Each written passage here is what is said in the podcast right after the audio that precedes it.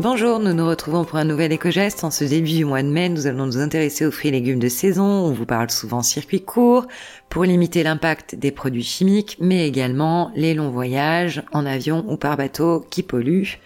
Alors, il est vrai qu'en ce moment, en raison des gelées, certains producteurs pourraient tout de même rencontrer quelques problèmes de production, notamment les producteurs de cerises et les producteurs d'abricots.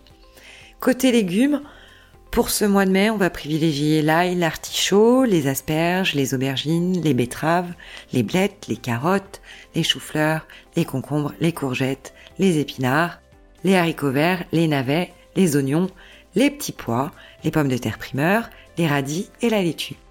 Côté fruits, on va privilégier les amandes sèches, les fraises, les pamplemousses, la rhubarbe, les cerises, les tomates. Et oui, c'est un fruit.